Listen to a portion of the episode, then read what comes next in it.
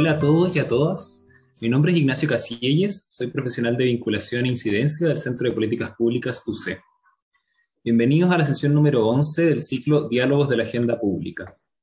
En esta oportunidad vamos a conversar con Miriam Rubio, de la Escuela de Enfermería UC, Soledad Herrera, del Instituto de Sociología UC, y Victoria Reyes, asistente de investigación del Instituto de Sociología, autoras de la publicación Pandemia de COVID-19, una oportunidad para relevar la importancia y los beneficios de la conectividad social a través del uso de la tecnología en personas mayores, publicado por el Centro de Políticas Públicas UC en la serie Temas de la Agenda Pública.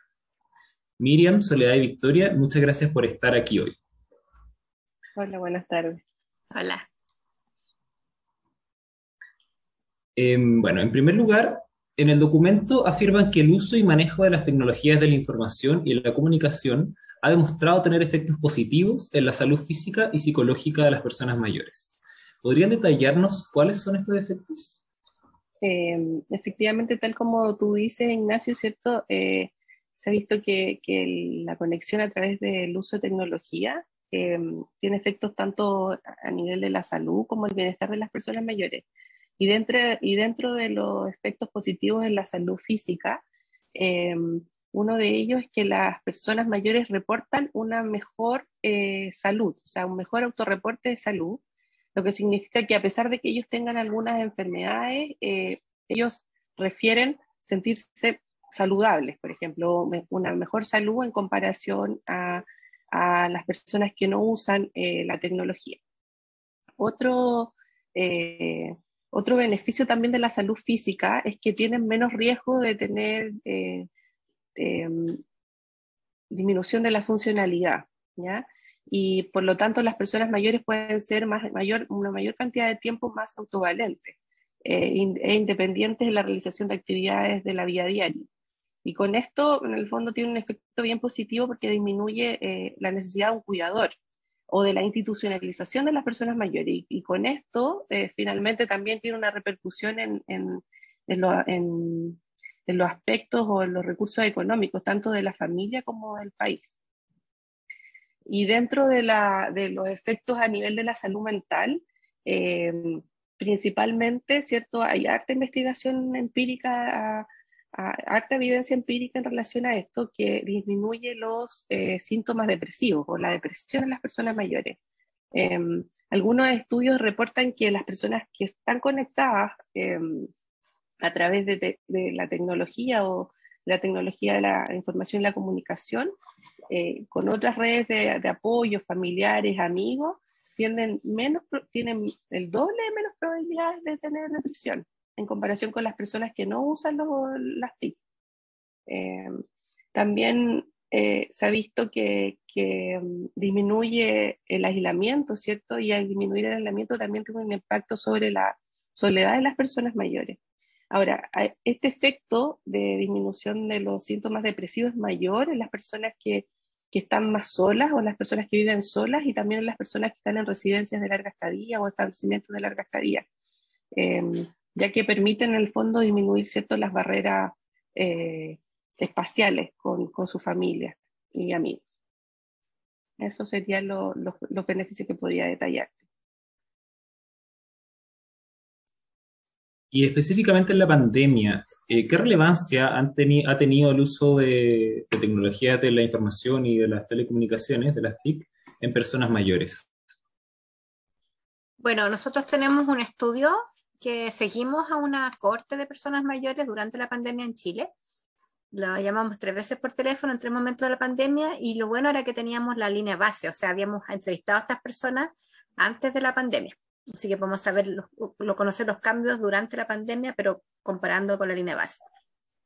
Y lo más, bueno, el, el, tema que uno que hay que tener en cuenta es que efectivamente aumentó el uso de las TICs eh, principalmente el uso de la telefonía celular inteligente y para que lo que más lo han usado las personas mayores para las videollamadas y para el WhatsApp, o sea, eh, con un fin comunicativo. El tipo de uso de las TICs, en este caso el celular, incide en su impacto también. Como decía Miriam, efectivamente, eh, este uso comunicativo se asocia positivamente con bienestar en las personas mayores en, durante la pandemia a través de eh, proteger contra el, aislamiento. Eh, de hecho, las personas mayores durante la pandemia están más conectadas que han estado más conectadas que antes de la pandemia. Claro que es un tipo de conexión distinto, ¿no es cierto? Un tipo de conexión que se da a través de estos medios digitales.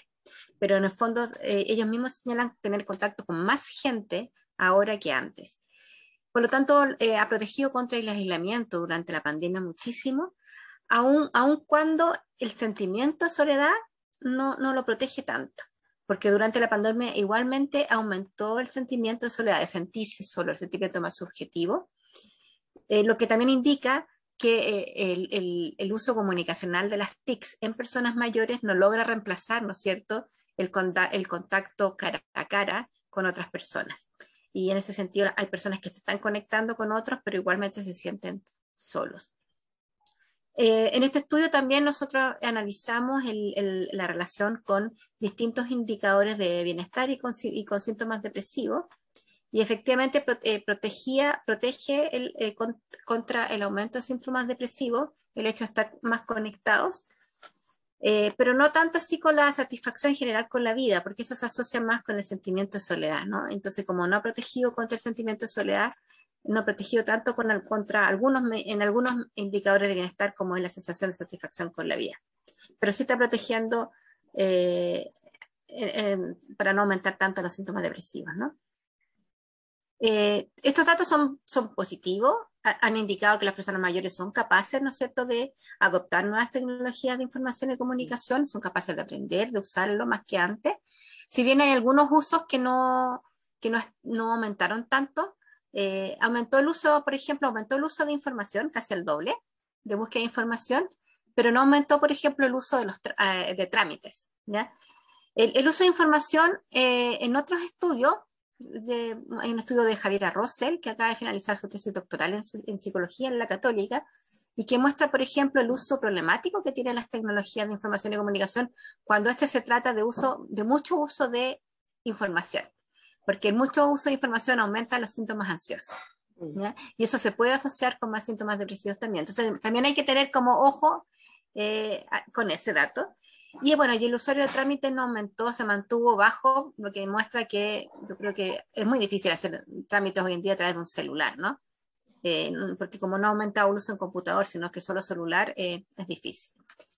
Y para finalizar este comentario, quisiera decir que mm, estos datos son positivos, pero el aumento en el uso de telefonía celular se produjo, antes la pandemia era de un 47% y aumentó un 55% durante la pandemia. Aumentó significativamente, pero no aumentó tanto. O visto del otro lado, igual hay un 45% de las personas mayores que durante la pandemia no tuvieron acceso a un celular. Y eso es súper preocupante, ¿ya?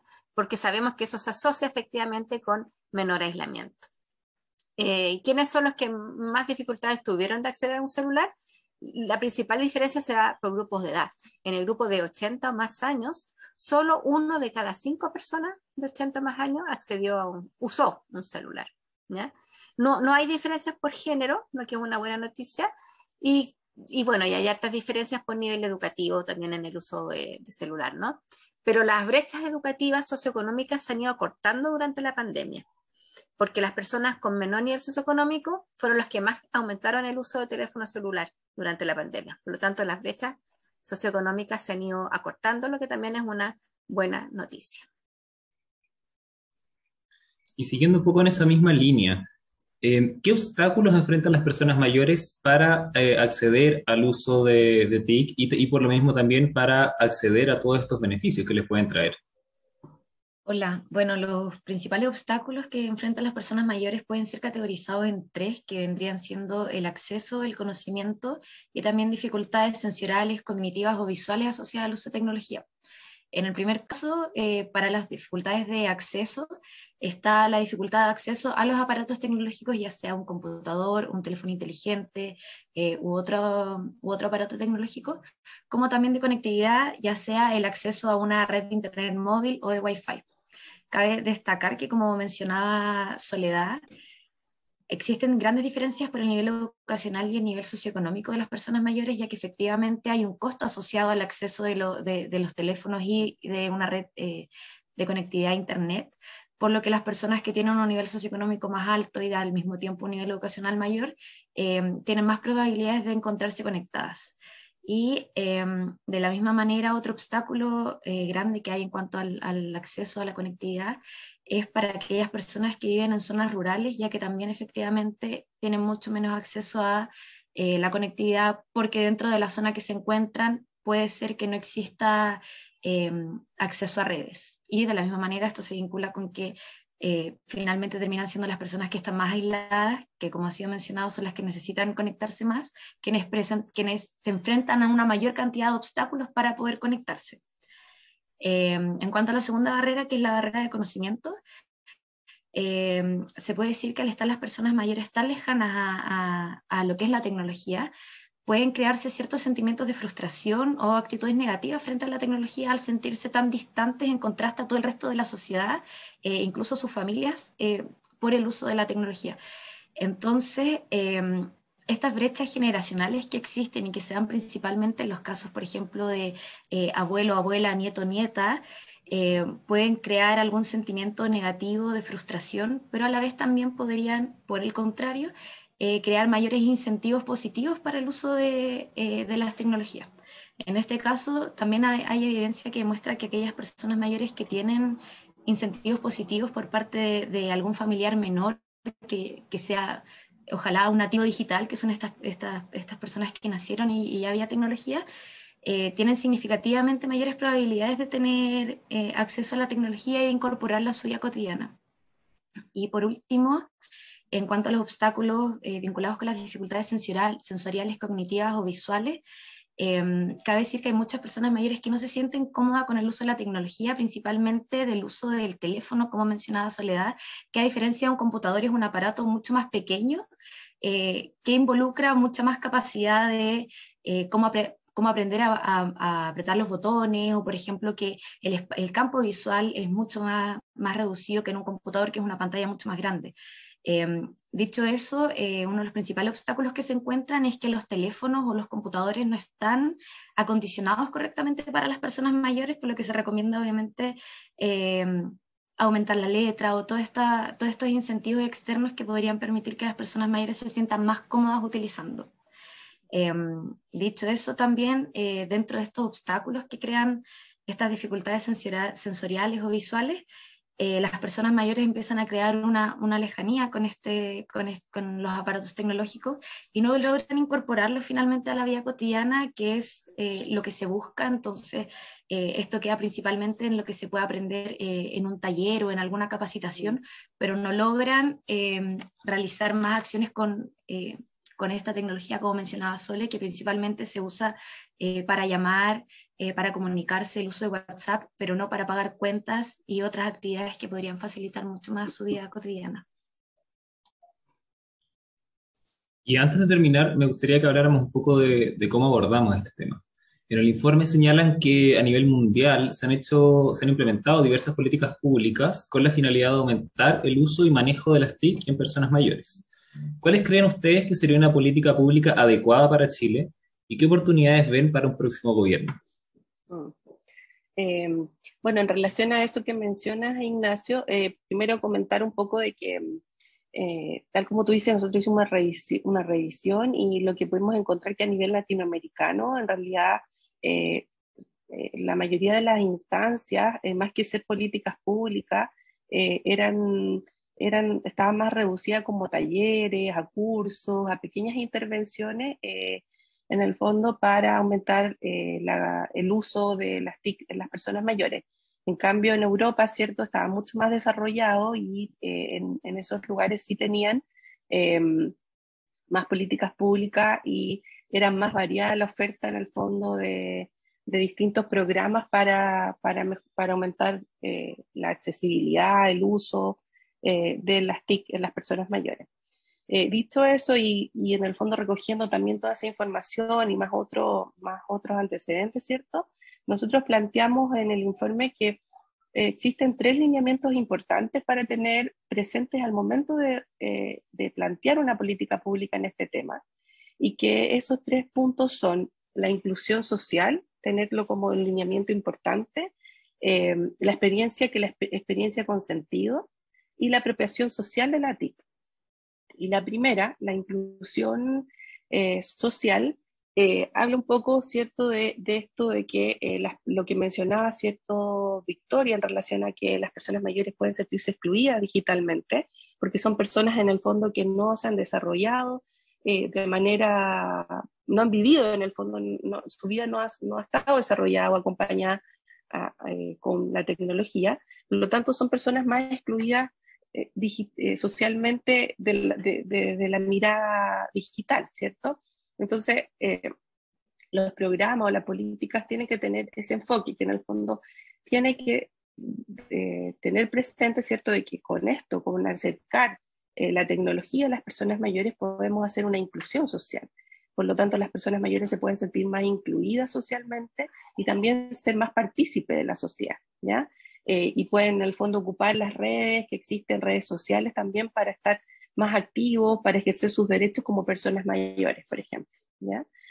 Luego, la experiencia con sentido es, eh, es considerar en el fondo los intereses de las personas mayores, la intereses, su pasatiempo, sus preocupaciones eh, con relación a las tecnologías eh, en, los distintas, en las distintas políticas públicas o, o, ya más precisamente ¿cierto? En, en, los cursos, en los talleres que, que se puedan plantear. Eh, y en este sentido, en el fondo, hay que tener consideración que el grupo de personas mayores son muy heterogéneos, ¿ya? Por lo tanto, vamos a tener personas desde 60 años hasta 80 y tantos, 90 años, que obviamente sus habilidades también con la tecnología y su acercamiento a la tecnología son distintas. Por lo tanto, también hay que tener en consideración eso al momento de plantear una, una política pública, ¿ya? Lo importante es tener claro que debe ser una experiencia, tal como dice, con sentido, que le haga sentido a esta persona mayor, que esté en lineamiento con sus intereses, con su pasatiempo, eh, y que la persona mayor en el fondo puede adquirir esta, esta, esta, habilidad y mantenerla en el tiempo, ¿ya? Y eso sabemos, ¿cierto?, que se logra cuando a uno le hace sentido algo que está aprendiendo o que eh, se está acercando. Y en esta instancia, por ejemplo, la, la familia es un, tiene un rol importante, eh, los nietos, em, en el fondo en esta experiencia con sentido, sentir que a lo mejor les permite comunicarse más con sus nietos, eh, una, tener una conexión mucho más eh, directa con ellos, etc. Eh, y la última, la, la, apropiación social de la TIC. Esto también acá es importante eh, mencionar que hay dos tipos de, como de apropiación. en este sentido, ¿cierto?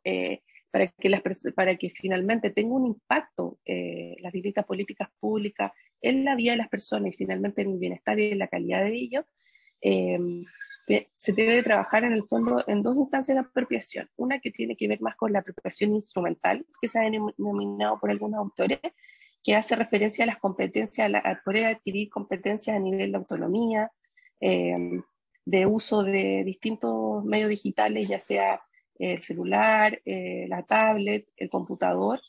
Eh, y en ese sentido, importante también mencionar que deben ser eh, herramientas o elementos tecnológicos que las personas mayores utilicen de manera frecuente.